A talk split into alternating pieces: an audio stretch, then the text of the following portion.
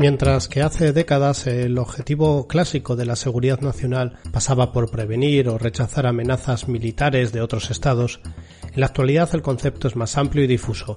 ¿Conocéis la Oficina Federal para la Protección de la Constitución de Alemania? Resumiendo, es una agencia policial que se encarga de asuntos de inteligencia e investigaciones concernientes al ámbito doméstico germano. Su labor es identificar las amenazas contra el orden democrático, la existencia y seguridad de la República Federal o de alguno de sus estados y también de la pacífica coexistencia internacional de los pueblos. Como os decía, se encarga de identificar amenazas y dentro de esa labor, una vez al año publica la Verfassungsgeschutzbericht o informe sobre la protección constitucional. En este dan datos y tendencias sobre diferentes asuntos que pueden poner en peligro el orden constitucional, como terrorismo, espionaje, ataques informáticos, incluso sectas. Soy Ignacio Rubio Pérez y estás escuchando Inteligencia Alemana. Vivo en Alemania desde 2013 y aquí hablo sobre cuestiones relacionadas con la seguridad del Estado en el país germano. Ayúdame a difundir este episodio.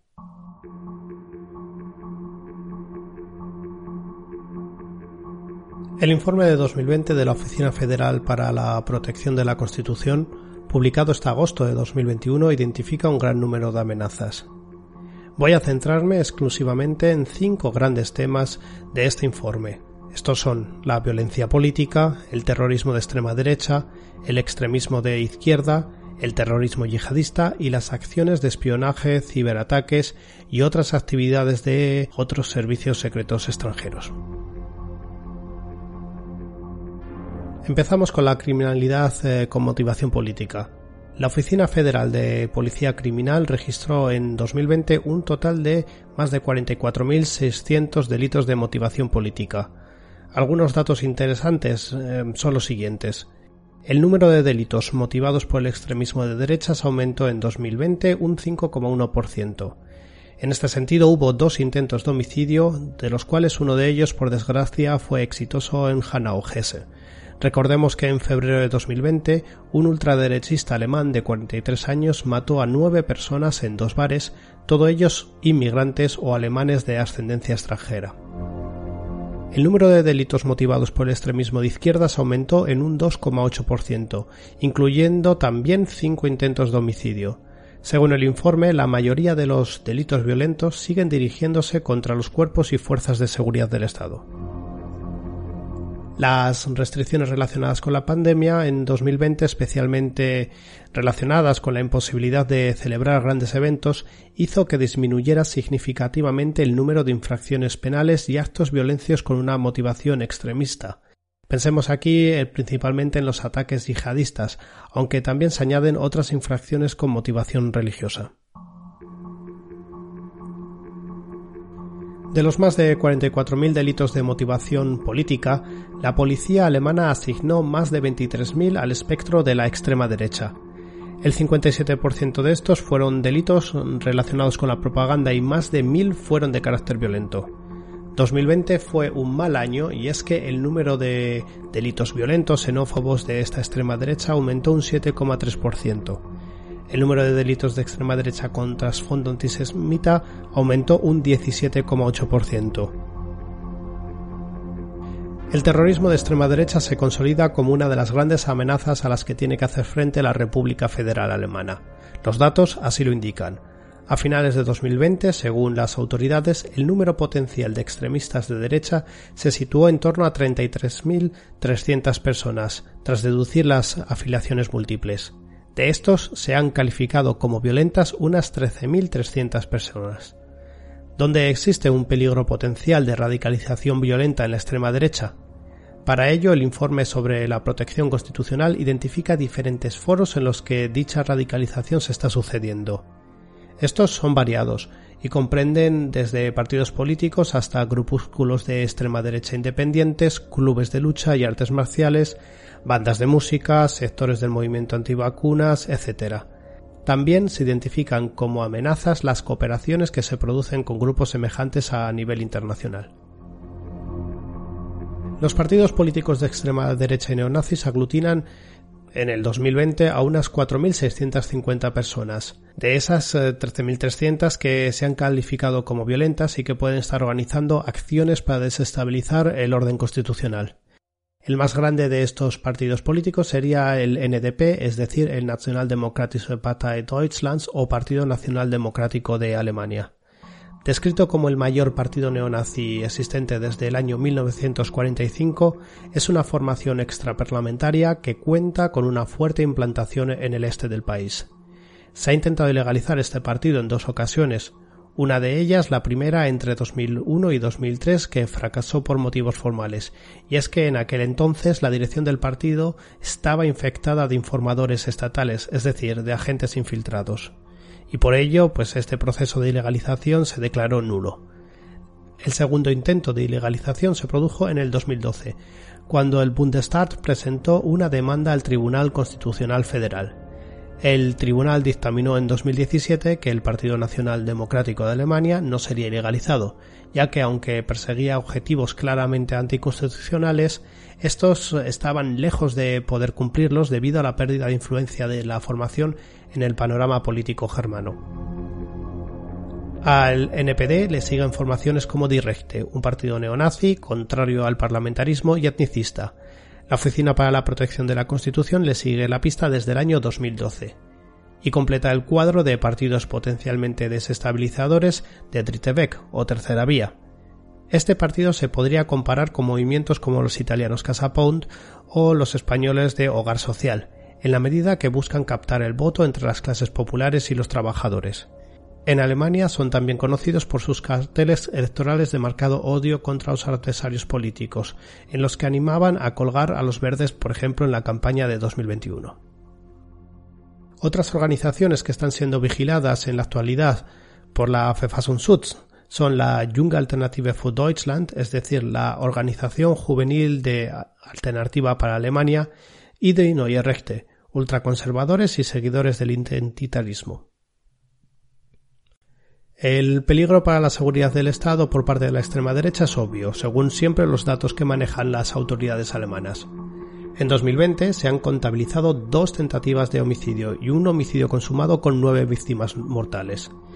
Este homicidio consumado fue el ataque racista y xenófobo que se produjo en Hanau, en Hesse, el 19 de febrero de 2020, cuando el agresor disparó a nueve personas antes de acabar con la vida de su madre y con la suya misma. Como indica en, el informe, la selección de víctimas y los documentos de texto que había publicado en Internet apuntaban a un motivo claramente xenófobo. Así se puede ver que sigue siendo una constante en la extrema derecha esa propensión a la violencia, que incluso puede derivar en ataques terroristas.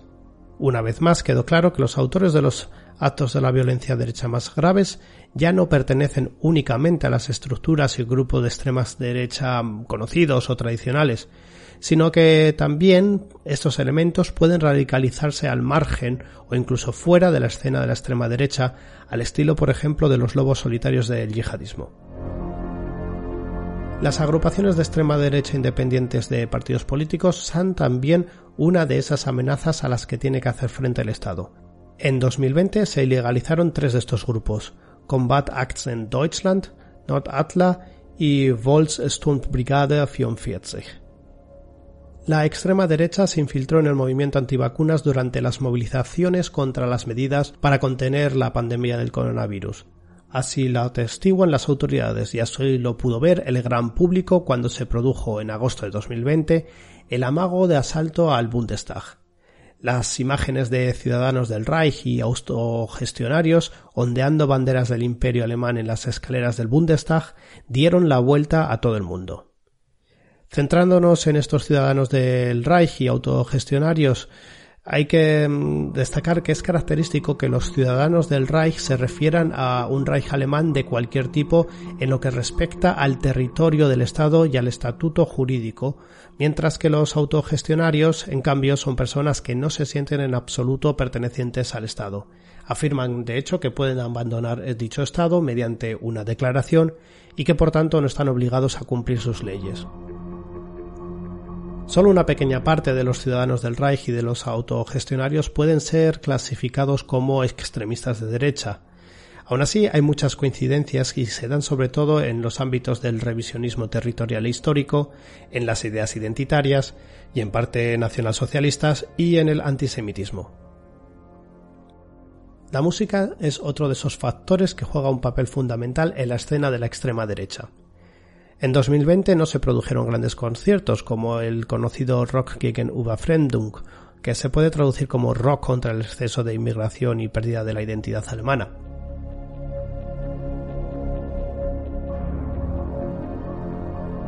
En Alemania también existe preocupación por los grupúsculos de extrema izquierda. Las autoridades afirman que ha aumentado hasta 34.400 personas las que se encuentran en la esfera de estos movimientos autónomos, anarquistas y semejantes. Más de un cuarto de estas personas estarían orientadas al ejercicio de la violencia. En algunos grupúsculos de la escena de la extrema izquierda se estarían produciendo una radicalización y cierta profesionalización para la realización de actos violentos. Según el informe de 2020, esto es especialmente evidente en las regiones de Leipzig, Berlín y Hamburgo, pero también en Baviera, Bremen, Renania del Norte-Westfalia, Sajonia-Anhalt y Turingia. Las temáticas en torno a las que gira la radicalización pasarían por la lucha por los espacios autónomos, es decir, centros autogestionados y casas ocupas, la lucha contra la reestructuración urbana y la lucha antifascista. En lo que corresponde a la lucha antifascista, la violencia se centraría contra los supuestos elementos de extrema derecha. Algunos elementos de la extrema izquierda también han intentado infiltrarse en el movimiento contra las medidas eh, para contener la pandemia del coronavirus, al estilo de la extrema derecha. Pero el discurso en este caso sería otro. Estarían luchando contra la limitación de derechos fundamentales y estarían combatiendo la represión del Estado.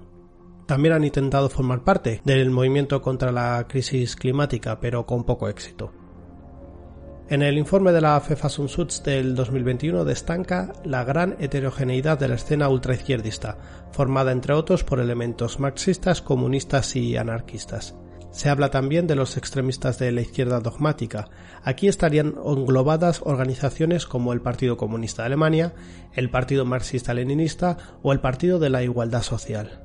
La Rote Hilfe sería uno de los mayores eh, grupos de extremismo de izquierdas alemán, con unos 11.000 miembros y unos 50 grupos locales en todo el país.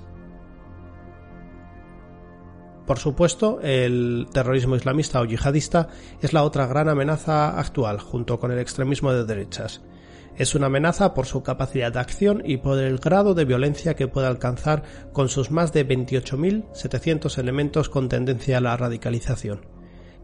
En este apartado se engloban organizaciones salafistas, elementos relacionados con el Daesh, Al-Qaeda y organizaciones musulmanas domésticas.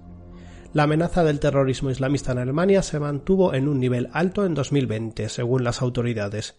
Esto se concretó especialmente en la segunda mitad del año en una situación dinámica de amenazas como consecuencia de varios atentados que se produjeron tanto en Alemania como en Europa.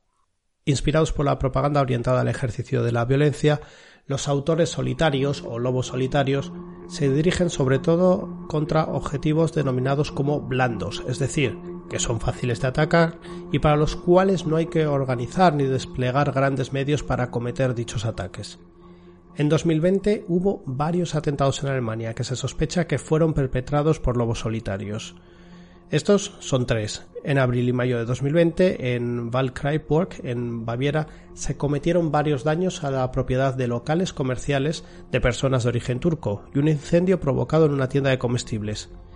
El sospechoso que fue detenido posteriormente dio como motivo el odio hacia Turquía y su simpatía por el Estado Islámico. El segundo de los ataques se produjo en agosto de 2020 cuando un conductor provocó al menos seis colisiones en la A100 de Berlín, con un total de seis heridos. Hay que suponer una motivación islamista, dicen las autoridades, que al parecer se vio favorecida por un deterioro mental del sospechoso y el tercero de estos grandes ataques se produjo a principios de octubre de 2020 con un ataque de cuchillo a dos turistas en Dresde en Sajonia, uno de los cuales murió posteriormente. El agresor pudo inicialmente huir de la escena del crimen, pero a finales de octubre se, se, detuvo a un sospechoso. Además, hay que recordar que en el otoño de 2020 se produjeron ataques en los países vecinos de Francia y Austria. Estos, junto con los producidos en Alemania, apoyarían la idea de que Europa se enfrenta a un peligro inminente, tal y como ha declarado en varias ocasiones el Daesh en su propaganda. Las autoridades de seguridad alemanas tienen información sobre más de 1.070 personas que han viajado desde Alemania a Siria e Irak por motivos islamistas desde el año 2012. Alrededor de un tercio de estas personas han regresado a Alemania, en 2020, algunas personas, principalmente mujeres con hijos menores, también regresaron a Alemania, y muchas personas siguen detenidas o canceladas en el norte de Siria e Irak y contarían con una nacionalidad alemana. Dicen los servicios de seguridad de, de Alemania que tienen información sobre que algunos de ellos tienen la intención de volver a Alemania. En 2020 también estuvieron activos en Alemania aquellos grupos cuyos objetivos islamistas se dirigen a dar apoyo a otras organizaciones en el extranjero.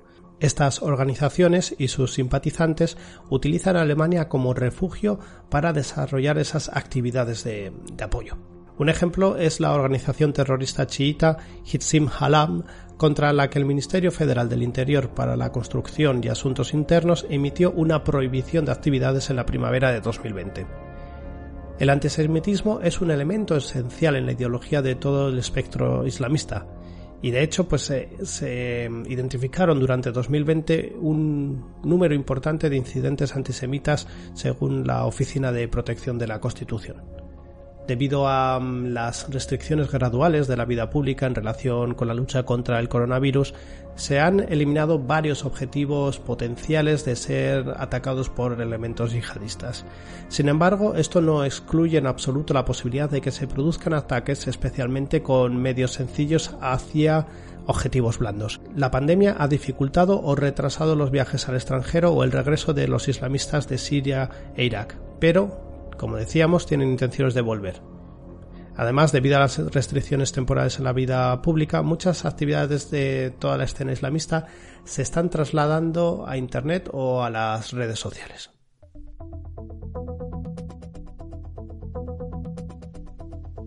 Las potencias extranjeras utilizan sus servicios de inteligencia y otros medios de acción contra la República Federal de Alemania, su objetivo, según las autoridades, es obtener información relevante, ejercer influencia en diferentes estamentos de la sociedad y perseguir sus intereses que pueden chocar con los del Estado alemán. Según las autoridades, desde la perspectiva de la contrainteligencia alemana, la amenaza compleja estaría aumentando. Con su papel en las instituciones internacionales, como su pertenencia a la OTAN y a la Unión Europea, Alemania es un objetivo del espionaje político diverso, Además del tradicional espionaje contra la política y la administración, las empresas innovadoras y las instituciones de investigación también son objetivos de espionaje económico por parte de los servicios de inteligencia extranjeros. Los casos de terrorismo de Estado en los que los servicios de inteligencia extranjeros u otras estructuras controladas por otros Estados son actores centrales y representan otra amenaza que debe tomarse muy en cuenta en Alemania. El espionaje, la influencia externa y el terrorismo de Estado tienen considerables consecuencias negativas para Alemania, según el informe de la Oficina Federal para la Protección de la Constitución de Alemania. Empezamos por Rusia. Las actividades de espionaje de este país se centran en todos los ámbitos políticos alemanes que tienen una posible conexión con el país eslavo. La inteligencia rusa busca establecer su agenda en lo relativo a la política de alianzas de Alemania, su política exterior y económica, así como a las posibilidades de que se levanten las sanciones políticas y económicas impuestas a Kremlin por parte de la UE a raíz de la crisis de Ucrania de 2014 desde la Oficina Federal para la Protección de la Constitución hacen referencia en su informe de 2020 al asesinato de un ciudadano georgiano en Berlín el pasado 23 de agosto de 2019. La Fiscalía General vio en este caso indicios suficientes para defender que el asesinato puede haber sido llevado a cabo o en nombre de organismos estatales del gobierno central de la Federación Rusa. Además, el Kremlin sigue ejerciendo su influencia en Alemania a través de otros canales. La televisión, la radio y los canales de Internet estatales que emiten en todo el mundo están difundiendo deliberadamente narrativas en interés de los dirigentes rusos. Según las autoridades alemanas, los intereses rusos pasan por desacreditar al gobierno, polarizar el discurso político y socavar la confianza en los organismos gubernamentales. Otra herramienta que estarían usando las autoridades rusas son los ciberataques.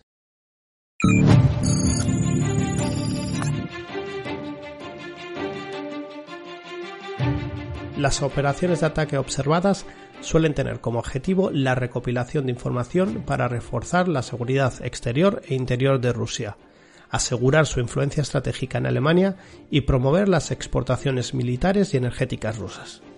En algunos casos, la información obtenida también se utiliza para generar desinformación y propaganda.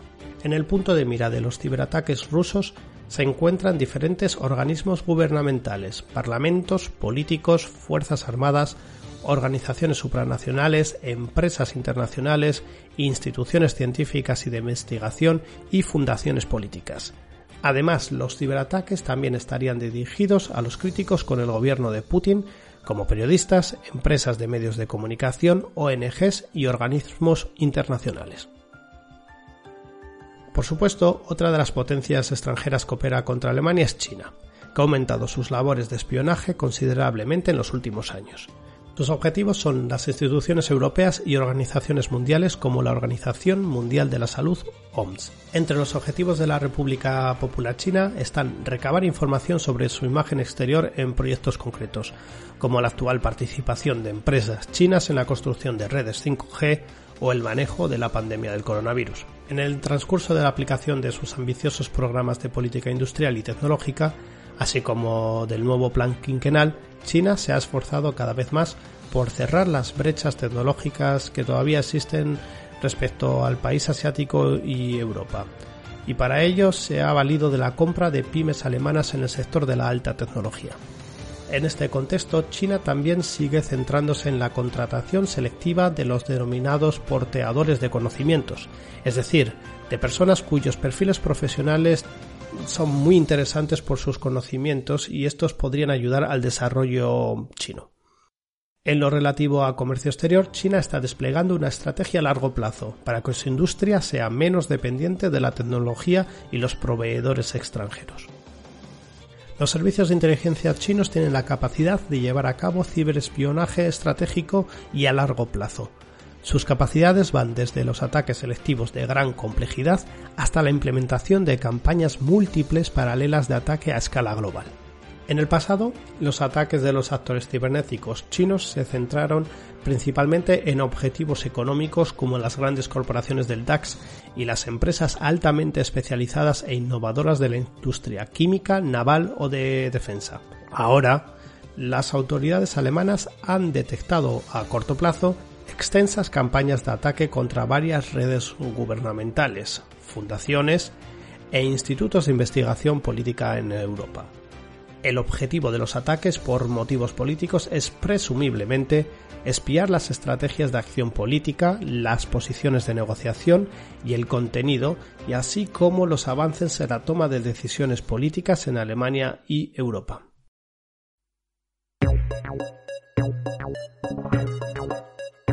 Otro de los actores internacionales que despliega sus recursos de espionaje son los organismos de inteligencia y seguridad turcos como el MIT. Estos sirven al gobierno turco, a su presidente Recep Tayyip Erdogan y a su Partido de la Justicia y el Desarrollo. El fin último es mantener la seguridad interna y contar con información privilegiada para después así armar su actividad política. Y por último, la última gran potencia que se nombra en el informe de la Verfassungsschutz es Irán. Sus servicios de inteligencia se centran principalmente en la obtención de información política y militar en los países occidentales. Irán se ve a sí mismo como una potencia regional con la voluntad de dar forma a las cosas más allá de sus fronteras, y para ello se sirve de un pronunciado discurso anti-occidental y anti-israelí. Los principales actores activos que persiguen las autoridades alemanas son el Ministerio de Inteligencia y las fuerzas Quds de la Guardia Revolucionaria iraní presentes en Alemania.